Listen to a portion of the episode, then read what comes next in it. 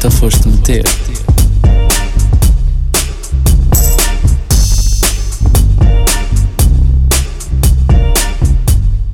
Olá a todos, bem-vindos ao terceiro episódio do podcast No que te foste meter. Eu sou a Ana.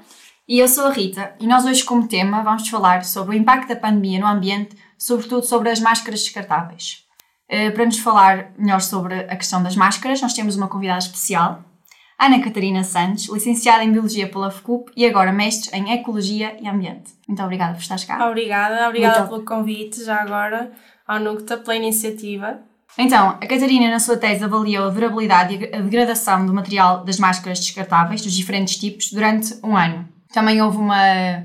Estou aqui a dar um spoiler. Também houve uma parte de sensibilização das pessoas Sim, sim. e também houve um questionário online para ter a, a noção de o que é que as pessoas percebiam sobre este tema. Exatamente. Pronto, passo a palavra. Queres dizer assim alguma coisa? Então, eh, posso resumir um pouco o que é que foi a minha tese. Eh, como tu disseste, inicialmente a tese eh, surgiu com o questionário. Nós tentamos desenvolver um questionário para perceber o que é que as pessoas sabem sobre o tema das máscaras, ou seja, quais são as máscaras que elas escolhem, como é que descartam as máscaras, eh, quantas máscaras têm, se têm consciência do problema ambiental, sabem para onde é que vão as máscaras a nível do destino final. Portanto, analisar uma série de, de conhecimentos eh, para percebermos se as pessoas têm consciência e, e lá está, conhecimento sobre o tema. Com isto, com o questionário, eh, queríamos então perceber esta, esta ideia para depois tentarmos criar estratégias de educação ambiental para sensibilizar as pessoas para conseguirem lidar melhor com este assunto. Paralelamente, desenvolvemos uma experiência, como estavas a dizer, uma experiência no solo, em que enterramos máscaras cirúrgicas e aquelas máscaras N95, portanto, máscaras descartáveis, enterramos no solo e avaliamos durante um ano a, degra- a degradação destas máscaras, para provar que de facto elas demoram imenso tempo a degradar-se, não houve qualquer sinal de degradação durante este tempo. Tivemos análises laboratoriais, também tentamos analisar o peso e e elas basicamente tornaram, ficaram in- intactas após um ano. Portanto, o que demonstra que de facto é um problema bastante grave porque existem máscaras por todo o lado, não é? Nós vamos Todos à os rua dias. e encontramos no passeio, no jardim, ah, já nos meios aquáticos, portanto, estão a invadir o nosso meio ambiente e, e são feitas de plástico, de polímeros e isso, isso leva com que a sua degradação demore muitos anos e daí o problema e a urgência na resolução. Sim, há alguma estimativa de quanto tempo é que ficará assim intacto? É assim, eh, precisamente, acho que ainda não há assim nenhum estudo que, que diga precisamente, mas muitos anos. Mas estou a falar de décadas. Eu já li alguns estudos para fazer a minha tese, não é? E, e são décadas, a, a- a par com outros materiais como sacos de plástico. Portanto, demoram muito tempo mesmo. Ok, e eh, agora pergunto, foi, veio agora o, a, com a pandemia, o uso de máscaras descartáveis, eh, foi o que te in- incentivou a pegar nesse material para estudar ou, por exemplo, já tinhas pensado noutro material descartável? Porque já existe, antes da pandemia, existem outros materiais. E queria saber se foi a pandemia que... impulsionou a Sim. escolha da tese. Não, por acaso não teve nada a ver com a pandemia. Eu, hum, eu tive uma cadeira na, no segundo semestre do do mestrado em Ecologia e Ambiente que se chama Educação Ambiental. E então foi uma cadeira que me trouxe assim outras coisas que ainda não tinha tido na licenciatura e no mestrado. Uh, falar do ambiente e da educação, uh, este pilar, que é a educação, que a meu ver é um dos maiores pilares da nossa sociedade, não só a nível da educação ambiental, mas no geral. E então isto suscitou em mim um interesse especial. uh, já tinha este bichinho e, e basicamente a cadeira foi o que desplotou esse interesse pela educação ambiental. E eu por acaso já tinha a minha tese mais ou menos definida na área da análise das alterações climáticas, eh, os efeitos que as alterações climáticas têm em micro-organismos eh, aquáticos, organismos eh, aquáticos. Mas, entretanto, surgiu esta cadeira e eu mudei um pouco as minhas ideias e, e decidi mudar. Primeiro falei com a professora Ruth Pereira, que, que dava, dá essa cadeira, e, entretanto, estivemos a falar sobre o que é que poderíamos fazer em relação à educação ambiental, se havia algum projeto que eu pudesse escolher para a minha tese. E foi aí, nessa reunião que tivemos, que surgiu esta ideia de avaliar e, e sensibilizar as pessoas eh, sobre este tema das máscaras descartáveis E pronto, eu, eh, não foi muito difícil eu escolher este tema porque achei que fazia todo sentido e no fundo achei que o meu trabalho ia ser útil porque é, algo atual Sim, e que ia contribuir eh, na prática mesmo. E então, qual foi a melhor solução para sensibilizar a população sobre este tema? É assim, hum, a melhor eh, solução, eu acho, eu não consigo dizer qual é a melhor solução, ou seja, não consigo dizer qual, qual é a chave para isto tudo, porque acho que uh, o método que nós escolhemos para sensibilizar as pessoas depende de muitos fatores, não é? Depende do grupo de pessoas, se, da idade das pessoas, se são cientistas, se não são, se gostam do ambiente, se não gostam. Portanto, há aqui muitos fatores que influenciam uh, o método que nós usamos para chegar até às pessoas. Então não consigo dizer qual é que é a melhor solução. Nós aqui na tese o que tentamos fazer foi associar aqui um pouco a ciência, que muitas vezes pode ser vista pelos cidadãos comuns, digamos assim, como algo um pouco inacessível, não é? Os cientistas é que percebem daquilo. então tentamos associar a ciência à arte. E porquê a arte? Porque a arte, e nós sabemos que é um veículo que chega muito mais depressa às pessoas. As pessoas uhum. ligam-se muito mais algo que tem significado para elas, não é? Porque a arte é algo muito próprio e, as pessoas têm a sua própria interpretação e então dá aqui uma liberdade para, para conseguirmos levar até às pessoas este, este conhecimento. Então nós tentamos associar estes dois pilares e, e posso dar então um exemplo de sensibilização que nós fizemos foi criar uma exposição de fotografia em que essas fotografias documentaram a experiência no sol que eu falei há bocado das máscaras e então nós fizemos uma parceria com a Faculdade de Belas Artes, em que tivemos um aluno de doutoramento que esteve a acompanhar o nosso trabalho e esteve a tirar fotografias de um ponto de vista artístico, não é? Não científico como nós temos, aquele ponto de vista mais uh, racional, portanto, uhum. num ponto de vista científico, que traz, uh, artístico, que traz algo de novo, uh, e também com câmaras que por si só eram feitas de maneira sustentável e a, e a produção das fotografias também era feita de maneira sustentável. Tudo tudo coerente a própria pessoa, é que é o Tiago, desde já agradeço que ele foi uma, uma contribuição bastante importante no projeto. Também está ligado ao ambiente, por si só é interessado, então fez todo sentido ser ele. E então criamos essa exposição que mostra uh, este lado da poluição das máscaras e, e o papel que as máscaras têm na sociedade e, neste caso, o efeito têm no ambiente do ponto de vista artístico, ou seja, as pessoas podem olhar para a exposição Neste momento não, ainda não está um, ativa, já esteve no Departamento de Biologia, estamos a tentar transpô-la uhum. para outros locais, mas podem olhar para a exposição e, e verem o problema de outro ponto de vista e, faz, e o objetivo é fazer com que as pessoas reflitam sobre isto. Se, se uma pessoa pensar sobre a questão, já, já é bom, não é? Exato, se pôr-los a pensar já Exato, é, é refletir, exatamente. Por acaso a arte foi uma boa escolha e a fotografia logo é tipo aquele impacto. Uou! É visível logo, não fica. Exato. Não é aquela coisa que é só os cientistas sabem, é possível ver e começar a ter interesse. E, e na realidade faz todo sentido ser fotografia, porque quando alguém descarta uma máscara, fica naquele sítio e a pessoa esquece, não é? Já passou. E a fotografia perpetua. Uh, perpetua exatamente essa ideia de que a máscara fica ali para sempre.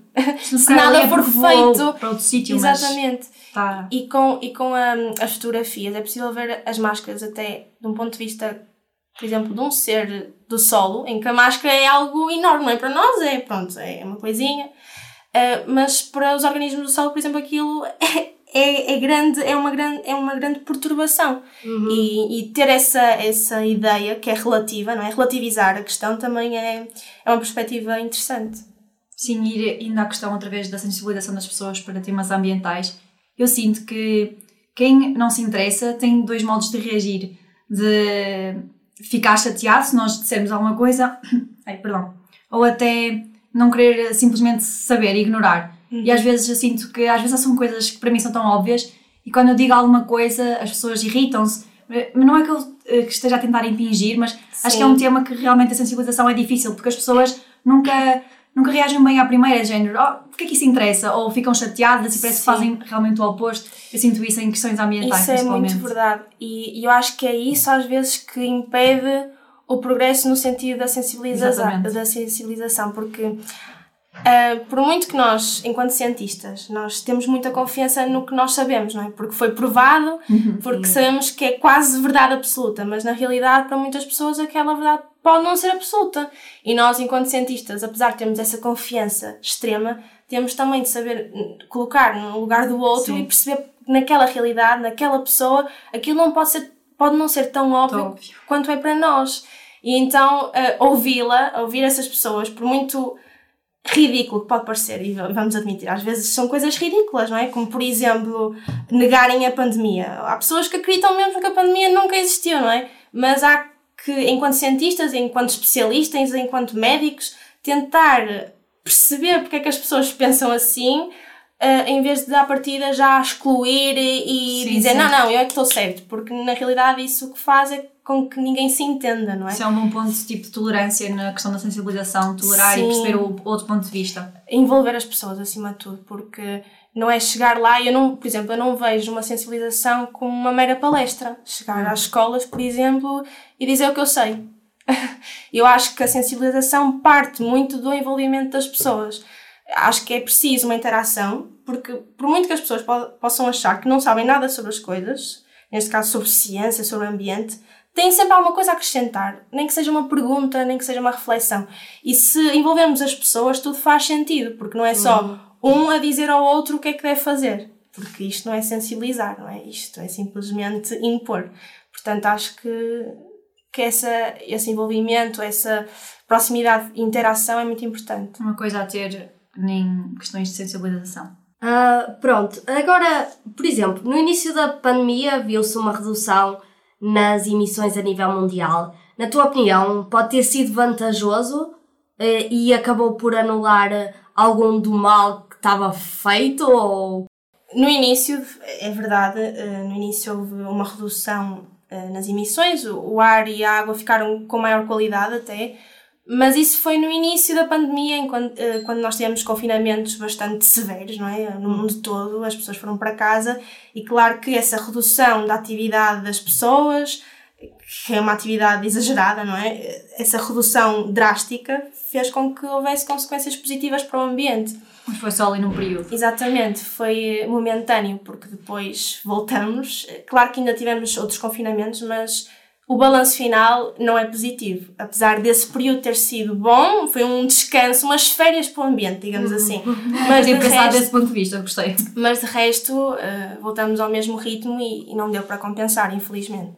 Uh, mas, exatamente, foi um, uma coisa momentânea, mas não a longo prazo. Exatamente, o balanço não, não foi positivo, infelizmente. Qual é a melhor maneira de fazer o descarte numa máscara? Uhum. E eh, quais, o que é que nós podemos fazer para mitigar estes efeitos pós-pandemia? Falando das máscaras descartáveis, quem usa máscaras descartáveis, o que está uh, imposto é descartar no lixo orgânico.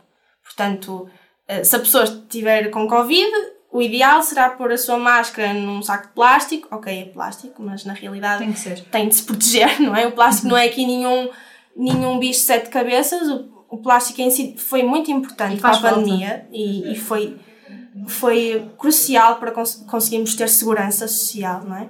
Mas o problema não está no plástico, está na maneira que nós olhamos Exatamente. para ele e usamos. Mas uhum. voltando então à questão do descarte, uh, o, que, o que está imposto é isso mesmo: as máscaras descartáveis vão para o lixo orgânico. Infelizmente, ainda não há aqui outra solução melhor, não é?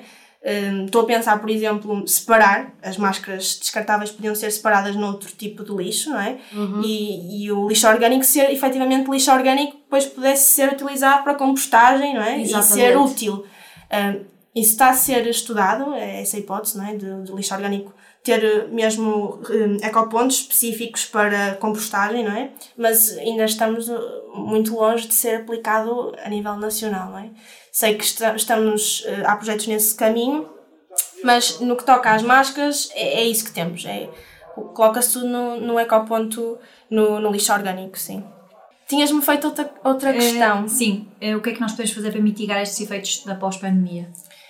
Ok, eu agora vou-me centrar um pouco nas máscaras outra claro. vez, não é? Porque foi o tema da minha tese. Um, aqui, relativamente às máscaras, nós, o, que eu concluo do estudo que fiz e o que eu gostava de passar enquanto mensagem era um, fazer com que as pessoas refletissem e tivessem um espírito crítico na hora de escolher a máscara que, que usam no seu dia a dia. Ou seja, uma pessoa pode escolher a máscara meramente a nível económico, por exemplo. É, uma pessoa tem esse valor quando vai escolher a máscara.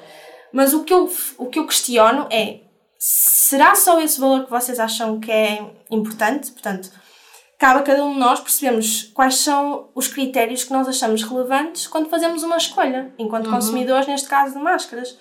Por exemplo, no meu caso, eu, claro que olho ao preço, olho ao conforto, porque também tenho me sentir confortável com a máscara. Obviamente, em primeiro lugar, à segurança, não vou, uhum. não vou usar máscaras que não, não, não. Me, exatamente, não me garantam uh, segurança. E olho também para o caráter ambiental. E isso sou eu, né? é o meu balanço, ou seja, eu no, no meu caso, eu uso máscaras de tecido certificadas.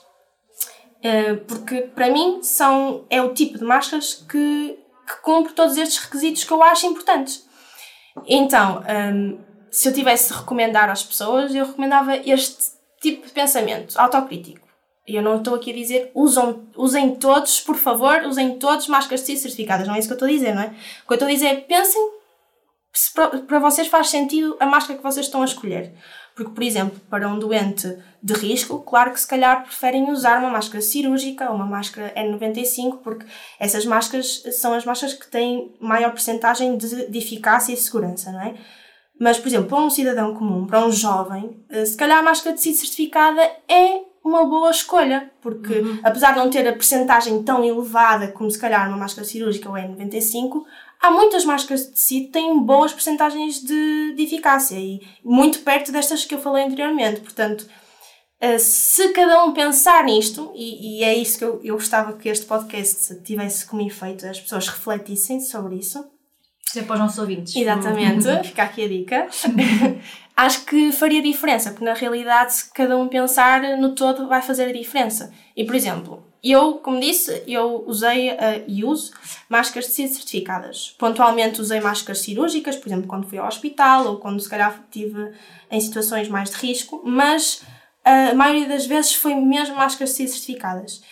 E se eu pensar, ok, dois anos de pandemia, quais foram as máscaras que eu poupei de, de irem para o ambiente cirúrgicas? Se, se eu pensar, se eu usar uma máscara, se eu tivesse usado uma máscara cirúrgica todos os dias, são 30 máscaras por mês, não é? Então vamos fazer num, num ano, imaginem que eu usava durante 10 meses, por exemplo. São um, 300, 30 vezes 10, 300 máscaras. eu aqui a ter cuidado com os números. Sim, isto tudo aqui a multiplicar dá um número gigante. Uh, e então, um, se pensar então nos dois anos, são 600 máscaras. E agora, e agora multiplicar por isto um. por cada cidadão. Uhum. E, portanto, são essas escolhas que nós temos a fazer. Eu, eu sei que muitas vezes no dia a dia as pessoas um, com a correria do dia a dia, esquecem-se destes pormenores, porque têm muitas outras coisas para pensar. Mas é refletir aos poucos e, e cada passo, mesmo que possa parecer pequeno, é, é importante. E, e, por exemplo, uh, falando nestes números, e por acaso trouxe aqui um número um, a nível mundial, por mês são, uh, são descartadas cerca, cerca de 129 mil milhões de máscaras. É. Portanto, eu estava aqui a fazer o cálculo para sim, mim, sim. por exemplo, mas é um para vocês perceberem mais... a dimensão deste problema. Mil milhões. Uh, e muitas delas são mal descartadas, não é? Pois, Por isso é que vão parar o ambiente e, e, é aí que nós temos de agir. Eu acho que também há outro uh, problema associado aqui ao uso contínuo, uso prolongado das máscaras, porque nós, ao continuar a usar as máscaras, a nossa imunidade vai baixar, nós estamos constantemente protegidos. Exato. E por isso é que agora eu acho que, com o levantamento das restrições, agora que já está assim um bocado mais soft, muitas pessoas acabam por apanhar outras doenças, desde gripes, andam muitas pessoas agora aqui as gripes. Sim, sim. Eu acho que isso também é outro problema associa associado ao uso prolongado das máscaras. Sim, sim, exato. E, e agora estamos num ponto muito, não vou dizer confortável, que isso é uma palavra que acho que ainda não se aplica de todo, mas já estamos com maior controle sobre a situação. E então já podemos dar passos nesse sentido, como estavas a dizer, a tentar alargar a, eh, a nossa conduta, digamos assim. Uhum. Mas não tentar impingir Exato. é o que retiramos daqui. É muito isso de, de tentar sensibilizar as pessoas, mas pondo, pondo lá dela, tentar envolver, como tu disseste, porque as pessoas, se calhar, se estiverem envolvidas no assunto, começam a se interessar, começam a pensar duas vezes, lá está aqui o, o pensamento, eu acho que isso depois vai ser mais fácil. Sim, porque, e só para, para adicionar aqui outro pensamento sobre isso, eh, muitas vezes estas questões ambientais são vistas, se calhar, por outras pessoas que não estão ligadas ao ambiente, como nós, como. Isso é caricato, porque estamos todos ligados ao ambiente. Exatamente, eu estou a dizer profissionalmente, não é? Sim, Nós sim, as sim. três somos da área mesmo. Mas um, o que acontece é que muitas vezes as pessoas põem isso mesmo para segundo plano, porque na realidade, vamos ser pragmáticos. No dia a dia das pessoas, muitas delas, um, ou parte delas, pronto, pensam noutras coisas eh, primeiro que não o ambiente, não é? Não só porque se calhar estão econo- economicamente fragilizadas ou, ou porque têm outros assuntos que, que, que não as faz, fazem pensar sobre isso. E então, isso acho que é um- uma mentalidade que vamos ter de ir trabalhando. Porque, na realidade, por exemplo, a pandemia. hum, nós sabemos que a pandemia começou e, claro, que o nosso foco enquanto cidadãos e mesmo enquanto governo e, e mundial foi parte da saúde e da economia, claramente, não é? Era o que nos estava a afetar diretamente, a saúde e a economia. Hum, houve imensas pessoas que perderam emprego com, com os confinamentos, não é? Então passamos ali por um, um período agora bastante delicado. E agora, estamos a ver as Futuramente, consequências. exatamente. as Portanto. A nível da saúde, toda a gente sabe, não é? Que foram períodos frágeis e, e a mesma coisa para a economia. Portanto, a ação foi sobre isso, não é? Mas aqui o ambiente, mesmo que à partida, à primeira vista, possa não ser visto como algo a agir logo, é a base de tudo. Na realidade, é a base de tudo. É a base deste problema, se formos pensar, não é? Eh, as- este, este vírus surgiu e as, e as zoonoses surgem porque há, é um ecossistema que está em desequilíbrio, é o ambiente que está a alertar-nos para alguma coisa que não está bem. Neste caso, são as comunidades humanas e animais que não estão a coexistir de forma Sim, equilibrada. em estudos já estava-se a prever que um dia ia acontecer uma pandemia, Exatamente. não é nada de novo. Isto reflete o desequilíbrio do ambiente. Portanto, o problema em si é ambiental. E a resolução também passa por aí. Portanto, não é? agora- Por olha, para olhar para o ambiente e, e na nossa sociedade, eh, em todas as vertentes, tentar incorporar o ambiente de uma maneira muito mais integrada. Sim, uma Desde a economia circular, por exemplo, Sim. consciencializar para o dia a dia as pessoas terem isso em consideração. Então essa é a nossa missão enquanto pessoas interessadas e Sim. Acho que só falar do assunto, como estamos a fazer agora, e, e se falarmos com os nossos amigos em situações diversas, acho que já é um meio bom caminho. passo. Ok. Pronto, eu acho que já falámos de tudo, acho que nos resta agradecer. Acho que falaste muito bem. Desenvolveste uma tese super interessante e pertinente no, na atualidade. Muito obrigada por estar aqui. Também temos que agradecer aos nossos ouvintes que nos têm acompanhado ao longo destes três episódios. Exato. Ah, mais uma vez, muito obrigada. E obrigada mais uma vez. Gostei muito mesmo desta conversa e hum, desejo boa sorte ao podcast. Tem tudo para correr bem. Ok, muito obrigada. Eu acho que obrigada. Agora, para terminar, temos que ficarmos com a conclusão de que a pegada ecológica desta pandemia vai deixar um impacto ainda maior do que a própria pandemia em si. Isto, pensando no futuro, a pandemia já foi eh, difícil, mas agora o pós-pandemia também vai ser difícil. Nunca te foste meter.